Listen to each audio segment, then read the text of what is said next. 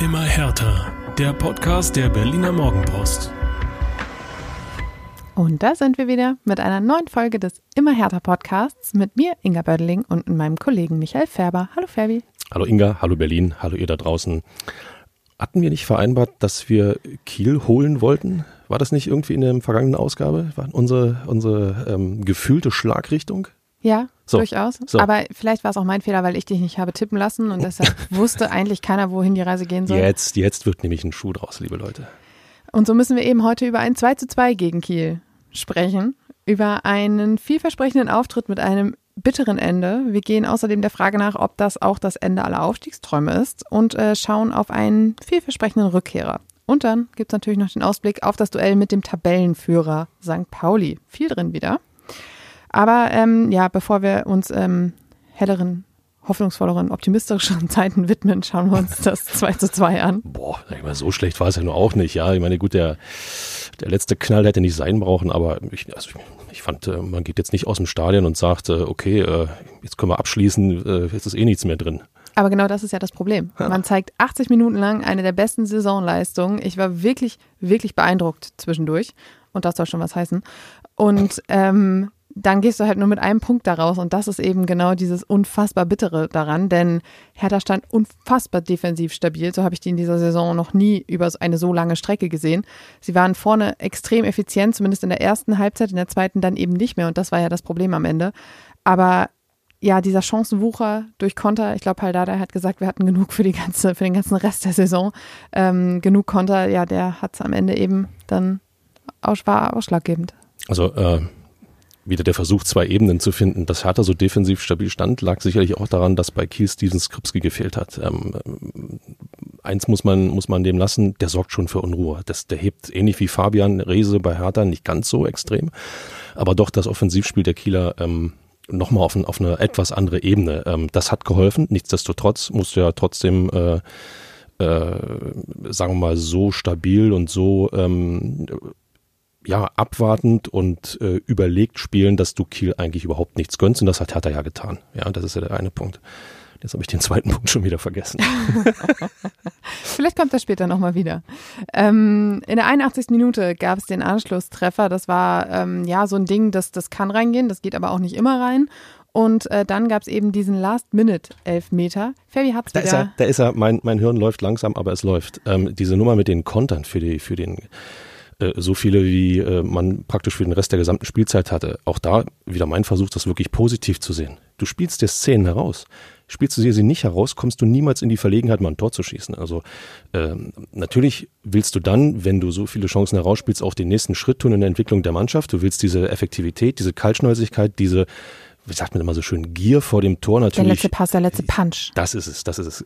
Ähm, aber das ist dann wiederum der nächste Schritt. Äh, wir erinnern uns, das Herausspielen von Chancen, selbst in Kontersituationen, war nicht zwingend härter Thema. Inzwischen ist die Mannschaft so weit, dass sie das kann. Insofern, ähm, ja, Andererseits stand ich aber schon wirklich häufig nach Spielen in der Mixzone und musste mir eben genau diese Sätze anhören. Uns hat der letzte Pass gefehlt, uns hat der letzte Punch gefehlt, es fehlte die letzte Durchsetzungskraft. Also das ist auch schon ein Problem, das die Mannschaft jetzt länger begleitet und das war ja eben auch das Problem am Freitagabend. Ähm, ich setze nochmal da an, wo ich vorhin aufgehört habe, als ähm, bei dir die Glühbirne anging. Ding. ähm, Anschlusstreffer 81. Dann dieser Last-Minute-Elfmeter. Und über den müssen wir mal ein bisschen sprechen. Also erstmal war das Ganze natürlich ein Sinnbild des Hinspiels. Wir erinnern uns alle, 2 zu 0 Führung Hertha zur Halbzeit, 2 zu 2 Ausgleich Kiel in der zweiten Hälfte und dann ein Last-Minute-Elfmeter für Hertha BSC, eigentlich sogar zwei. Den ersten machte Tabakovic nicht, den zweiten machte Fabian Reese dann. Ausgerechnet möchte man hier noch anfügen und ähm, Hertha ging als glücklicher Sieger nach Hause. Ähm, jetzt wieder 2 zu 0 Führung zur Halbzeit, dann zweiter Durchgang 2 zu 2 und äh, eben dieses 2 zu 2 durch einen Last-Second-Elfmeter. Da kann Hertha ja fast froh sein, dass man im Hinspiel dann den Sieg noch mitnehmen konnte und äh, Kiel jetzt nur den glücklichen Punkt. So, zum Elfmeter. Ähm, es war eine Szene zwischen Linus Gächter und Patrick Erras. Ähm, ich habe mir diese Szene bislang sehr, sehr, sehr häufig zu Gemüte geführt, äh, auch noch direkt im Stadion. Ähm, und ich sehe da zwei Füße, die aufeinander prallen und ein Fuß, der den Ball auch eigentlich spielt und ähm, bleibe deshalb etwas ratlos zurück, warum der VAR da eingegriffen hat. boah, das sind, das sind diese Szenen, ähm, ich finde, da kannst du sowohl als auch entscheiden grundsätzlich. Genau. Ähm, wenn der Schiedsrichter dann entscheidet, dann hat er entschieden. Und dann ist es keine Boah, klare ist, Fehlentscheidung. Ist ein, ist ein, ist ein super Satz. Ähm, wenn die, wenn die äh, da in Köln der Meinung sind, er soll sich das nochmal anschauen, ähm, dann äh, obliegt es ja auch dem Schiedsrichter. Also die Kommunikation zwischen Köln und dem Schiedsrichter ist ja nicht so, mein Freund, da hast du jetzt aber komplett daneben gelegen. Das wird es geben, aber in solchen Situationen wird es das, meine ich, nicht geben. Ähm, insofern wird es den äh, Hinweis aus Köln ja, den, den, den wird es geben, den muss es geben. Das ist auch, glaube ich, Usus äh, in, in solchen Situationen, die äh, ein bisschen strittig sind. Nichtsdestotrotz, ähm, er hat entschieden, auf äh, weiterspielen zu lassen. Was mich am meisten nervt in der gesamten Causa ist da nicht der VAR, sondern ist dann wiederum die unterschiedliche Auslegung dieser ganzen ähm, Geschichten. Es gibt keine klare Linie. Ähm, kurzer Blick nach Köpenick, bei Union war es ähnlich in der, in der, in der Schlussphase. Äh, auch so ein Ball gespielt, Mann gespielt, aber die Szene lief weiter, ohne dass der Schiedsrichter nochmal rausgegangen ist. Natürlich Proteste bei Union, Punkt. Ähm, wieder zurück zu Hertha. Äh, die Szene war genau gleich. Du triffst den Spieler und du triffst den Ball. Dafür muss es im in den Schiedsrichterregularien muss es eine klare Linie geben und die gibt es nicht offensichtlich und deswegen macht es die Sache so schwer. Das Problem, was viele Spieler hatten und was eben auch mein Problem war, war ja, dass der VAR-Eingriff genau dann passiert, wenn eine klare Fehlentscheidung des Schiedsrichters vorliegt, da aber alle sich einig waren, dass es eine 50-50-Situation, eine kann-Situation war, wie sie so gerne genannt wird, äh, ist es keine klare Fehlentscheidung. Das hat übrigens auch Manuel Gräfe, der ja bei Twitter sehr aktiv ist und äh, auch da ganz häufig ähm, Schiedsrichterentscheidungen nochmal erklärt oder überprüft oder ähm, seinen Senf dazu gibt, gesagt. Er sagt, der VR-Eingriff an dieser Stelle ist falsch, weil eben keine klare Fehlentscheidung vorliegt. Wer, wen das interessiert, der kann das nochmal nachlesen, hat das sehr genau aufgeschlüsselt, war ähm, auf jeden Fall sehr schlüssig. Und gleich, gleichwohl finde ich, kann man das pfeifen. Ja, also wenn du, wenn du, äh, er, er tritt den, äh, der Gechter tritt den äh, Kieler ja weg und spielt dabei den Ball. Es ist ja nicht so, dass er erst den Ball spielt und dann den Kieler wegtritt, sondern das ist ja praktisch ähm, eine Bewegung, ein, ein Trefferbild, so, so möchte ich es mal nennen. Ich habe es zum Beispiel gar nicht als Tritt wahrgenommen. Ich habe es eher so wahrgenommen, dass äh, Linus Gechter den, ähm, den Fuß vom, vom ähm, vom Kieler abkriegt. Linus Gechter stand auch nachher in der Mixzone und meinte, es ist alles irgendwie ganz komisch gelaufen. Er muss sich die Szene nochmal anschauen. Er hat auch Schmerzen auf dem Fuß. Also ganz, ganz kurios irgendwie. Da sind wir wieder an der Nummer drüber gehalten, ja, äh, mit, mit ähm, ja, ziemlich gestrecktem Bein. Ähm, das zeigt, wie ähm, unterschiedlich man diese Situation tatsächlich wahrnehmen kann. Und äh, insofern braucht es da aus, aus Schiedsrichtersicht nochmal eine, eine, eine klare Linie, wie, wie bei solchen, ähm, also ja, wie kann man das ausdrücken, bei, bei solchen Treffern Ball und Spieler gleichzeitig äh, äh, entschieden werden soll. Ähm, andererseits, wenn du den Fuß über das Schussbein deines Gegners hältst, dann sind wir eigentlich relativ klar, dass das eher ein Foul des äh, Gegenspielers ist und nicht äh, desjenigen, der zutritt. Aber guck mal, allein schon, wie wir hier diskutieren, ja. wie ihr da draußen wahrscheinlich auch drüber diskutiert ähm, oder auch nicht, zeigt sich. oder euch ärgert. Ze zeigt sich, zeigt sich, es gibt da kein klares Ja oder Nein. Ähm, in dem Fall bin ich äh, bei dir, Inga, ohne Zweifel. Wenn der Schiedsrichter das so entscheidet, dann sollte man es auch gut sein lassen. Aber das zeigt die ganze Causa um den VAR. Ich weiß auch nicht, wie unsicher man dann inzwischen in Köln ist. Müssen wir da jetzt? Sollten wir da jetzt? Tun wir es nicht? Regen sich die einen auf? Tun was? Regen sich die anderen auf? Da geht es um Akzeptanz. Ich glaube, wenn wir das alle akzeptieren, was aus Köln passiert, dann äh, wird die Sache noch besser funktionieren, als sie bisher funktioniert. Das Problem daran ist aber ja dieses ähm, Wahllose zu akzeptieren, dass es eben einmal passiert, einmal nicht passiert und dann. Ja, natürlich, natürlich. Äh, äh, aber das ist die Unsicherheit, die du dann inzwischen dann vielleicht auch dort hast. Ähm, das lassen sich die äh, Jungs da in Köln natürlich nicht anmerken in dem Keller. Aber äh, äh nochmal, die, die konsequente Akzeptanz auch solcher Entscheidungen, dass auch diese VAR-Entscheidungen falsch sein können. Es sind immer Menschen, die dort agieren und jede Szene lässt sich sowohl als auch auslegen. Das müssen wir irgendwo alle einpreisen und irgendwo mitnehmen und Du hast es angesprochen. Im Hinspiel hatte Hertha, war Hertha der glückliche Sieger durch einen Last-Minute-Elfmeter. Jetzt ist Hertha ähm, der glückliche, äh, unglückliche Punktgewinner durch diesen Last-Minute-Elfmeter komme ich und sage, es gleicht sich alles aus in der Saison. Fünf Euro ins Phrasenschwein. Paul Dardai wollte das sowieso nicht als Ausrede gelten lassen. Guter Mann, ähm, guter Mann, ja, so. Ähm, der Vollständigkeit halber, Timo Becker verwandelte dann äh, zum Ausgleich. Tjag Ernst war in der richtigen Ecke, war auch noch dran, aber es reichte dann eben nicht, um diese drei Punkte festzuhalten.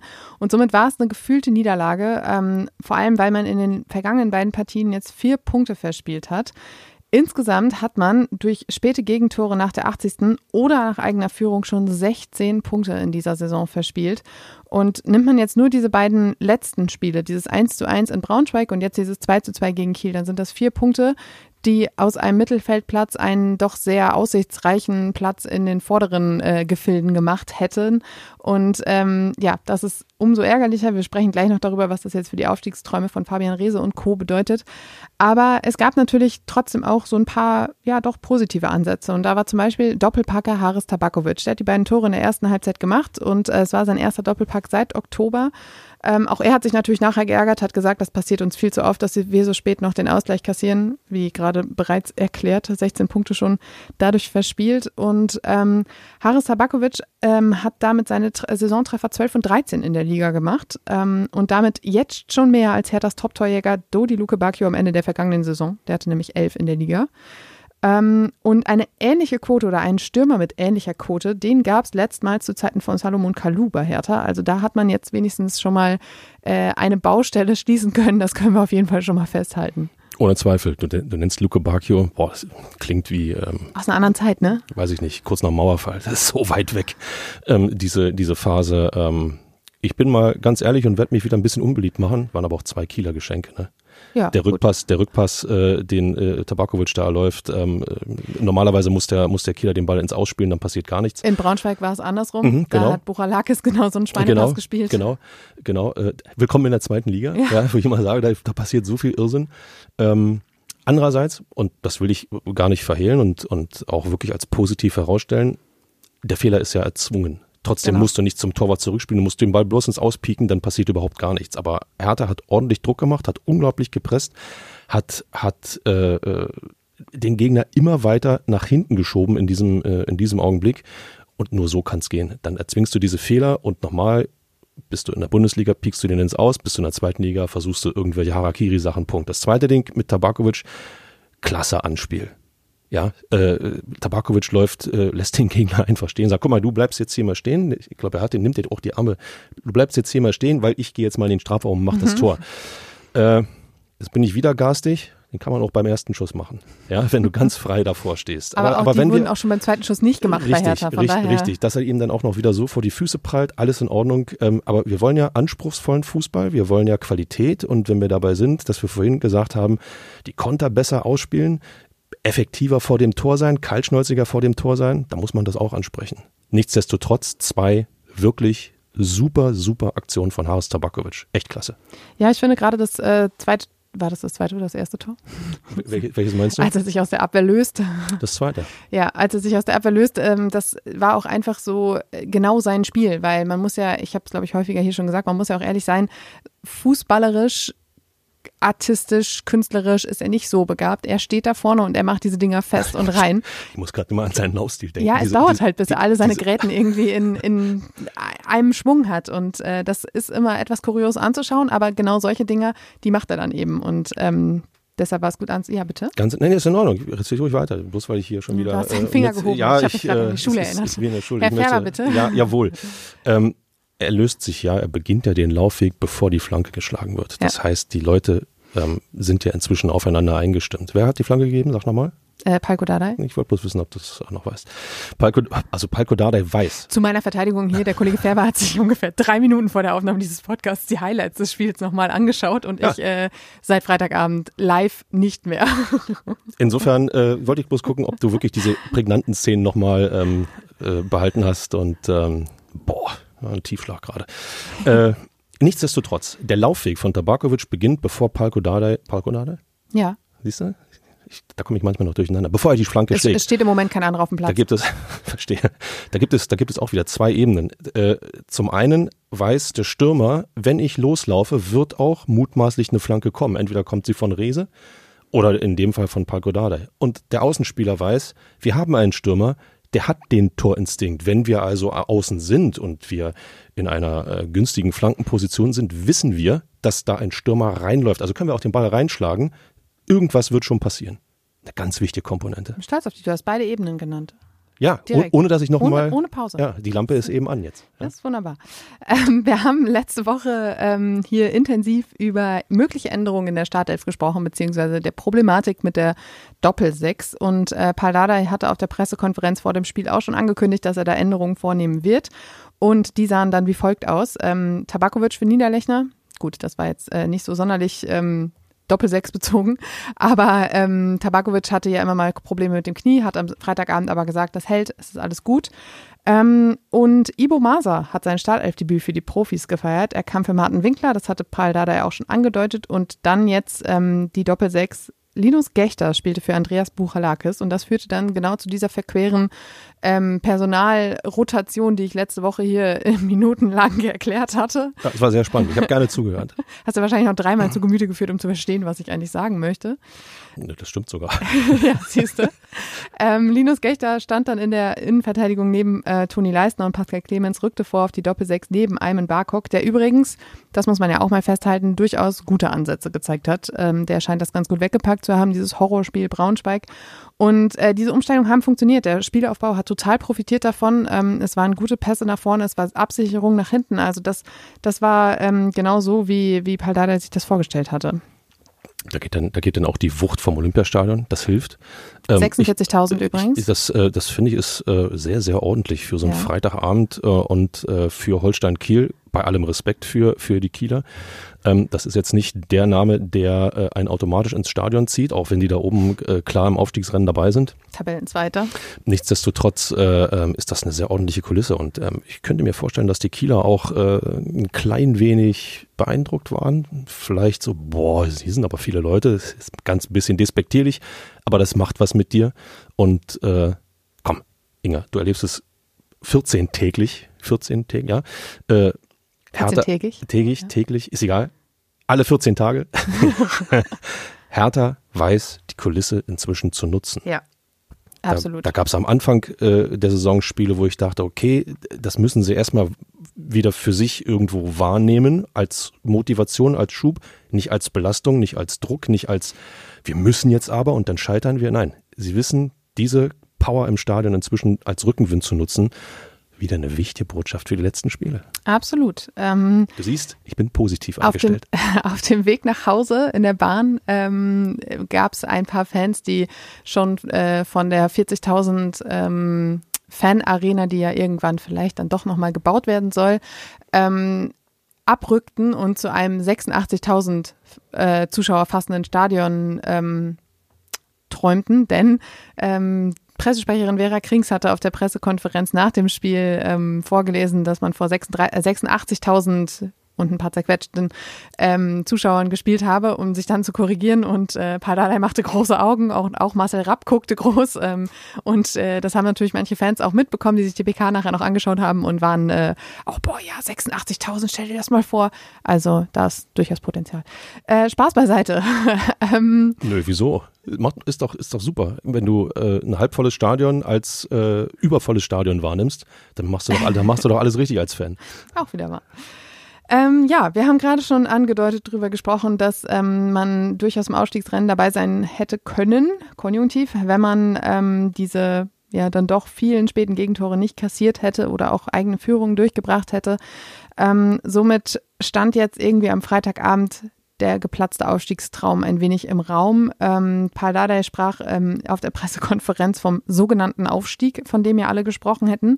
Er fühlte sich äh, durchaus bestätigt. Er ist ja, wie gesagt, wir haben schon drüber gesprochen, kein Fan von dieser äh, Zielsetzung für diese Saison. Es wäre ein Übergangsjahr und äh, man hatte, habe sich im Umbruch befunden und da ist es auch okay, dass das noch nicht funktioniert. Und er hat dann doch ganz klar gesagt, wir haben die Qualität nicht, um so ein Spiel zu entscheiden. Und damit ähm, bezog er sich auf die ähm, Breite seines Kaders. Und ähm, es war so, dass er in der 72. Minute ähm, gewechselt hat. Ich glaube, Ibo Masa zum Beispiel ging vom Platz und äh, Paiko Dada, wenn mich nicht alles täuscht. Oder vielleicht auch. Hm. Jetzt gerade mich durcheinander, egal. Jedenfalls gab es einen kleinen Bruch im Spiel und man merkte, dass das, was von der Bank kam, nicht unbedingt ähm, das auffangen konnte, was vorher äh, an Qualität da war. Ähm, es gibt eine Ausnahme, über die reden wir gleich, aber ähm, er hat jetzt gesagt, wir sehen jetzt, wo wir uns verstärken wollen, hat also schon so ein bisschen in den Sommer geschaut, um halt zu sagen, hier sind unsere Schwachstellen, da müssen wir auffüllen.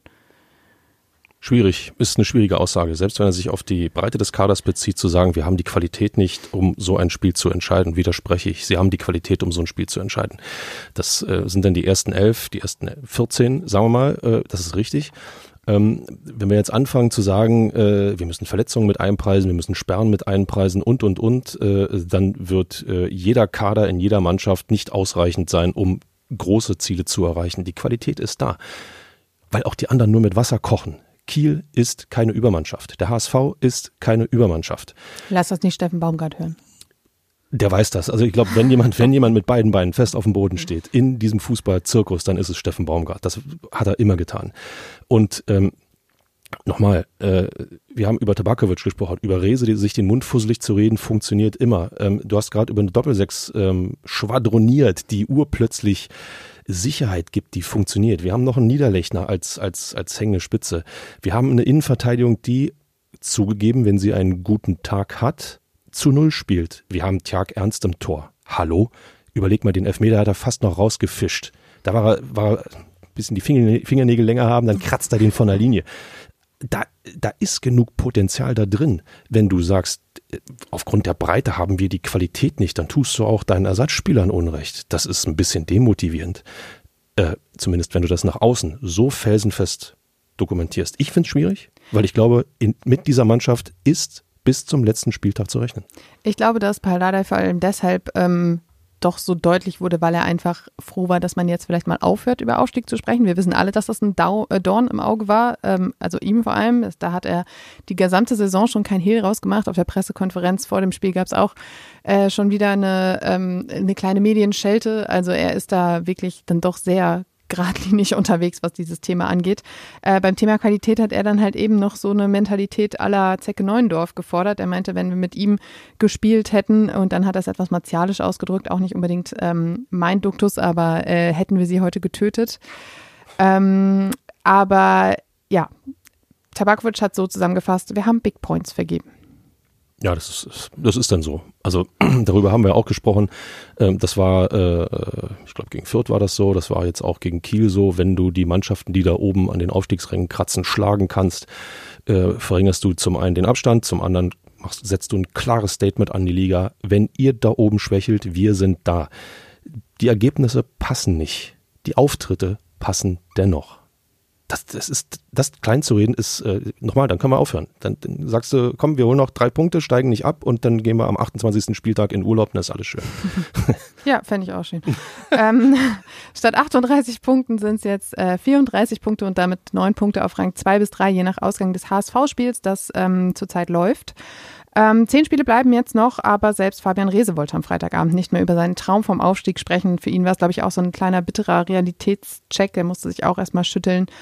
Ähm, und ähm, ja, damit dann zu dem von mir. Du möchtest noch was sagen? Nein, ich äh, lese bloß gerade ähm, die Frage, die du auf unserem äh, kleinen Zettel hier geschrieben hast. Von dir schon besudelten Zettel, meinst du? Äh, war es das?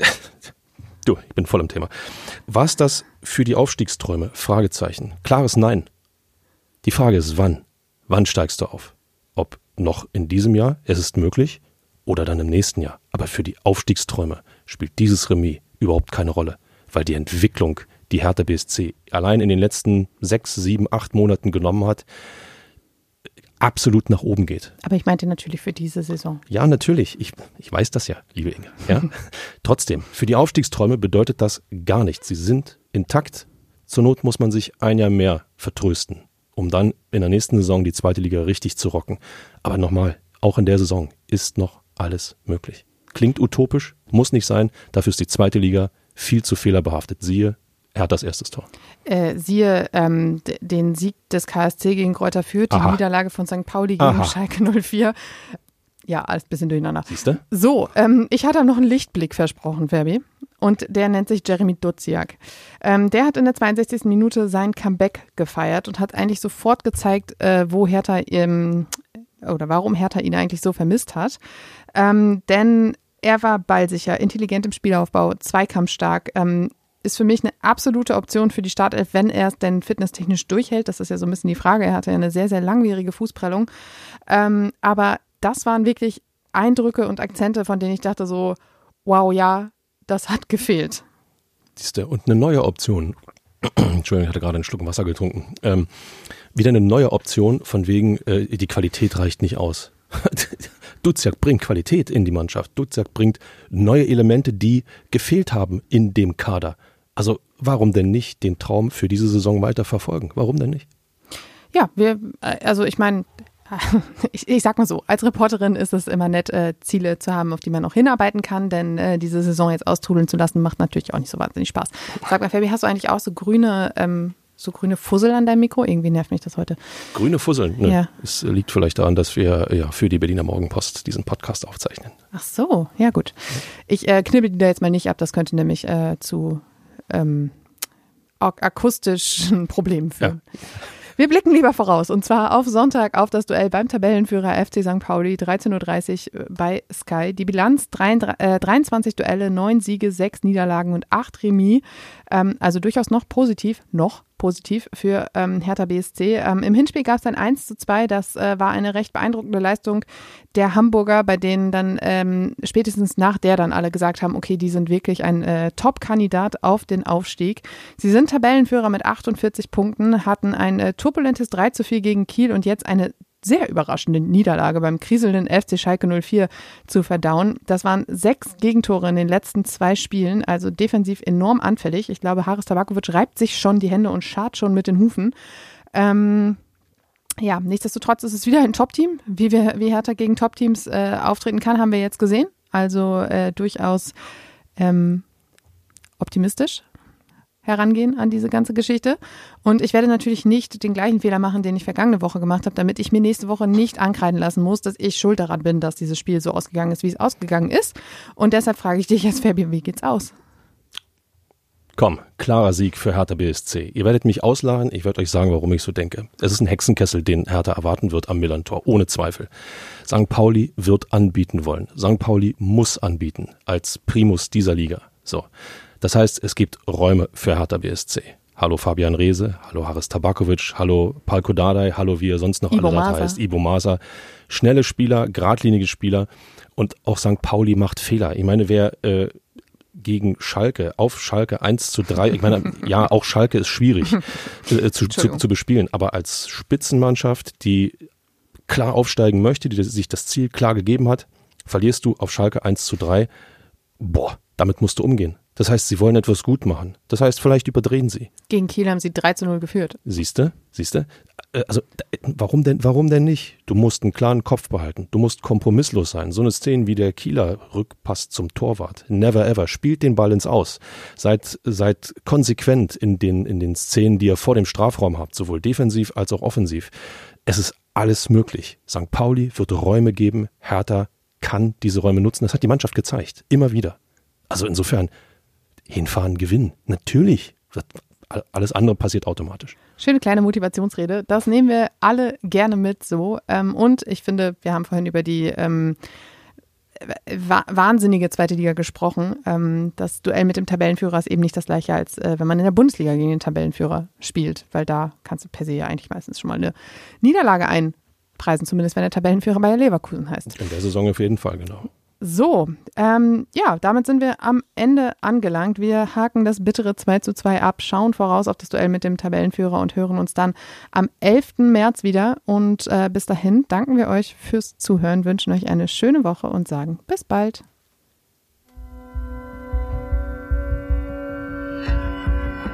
Immer härter. Der Podcast der Berliner Morgenpost.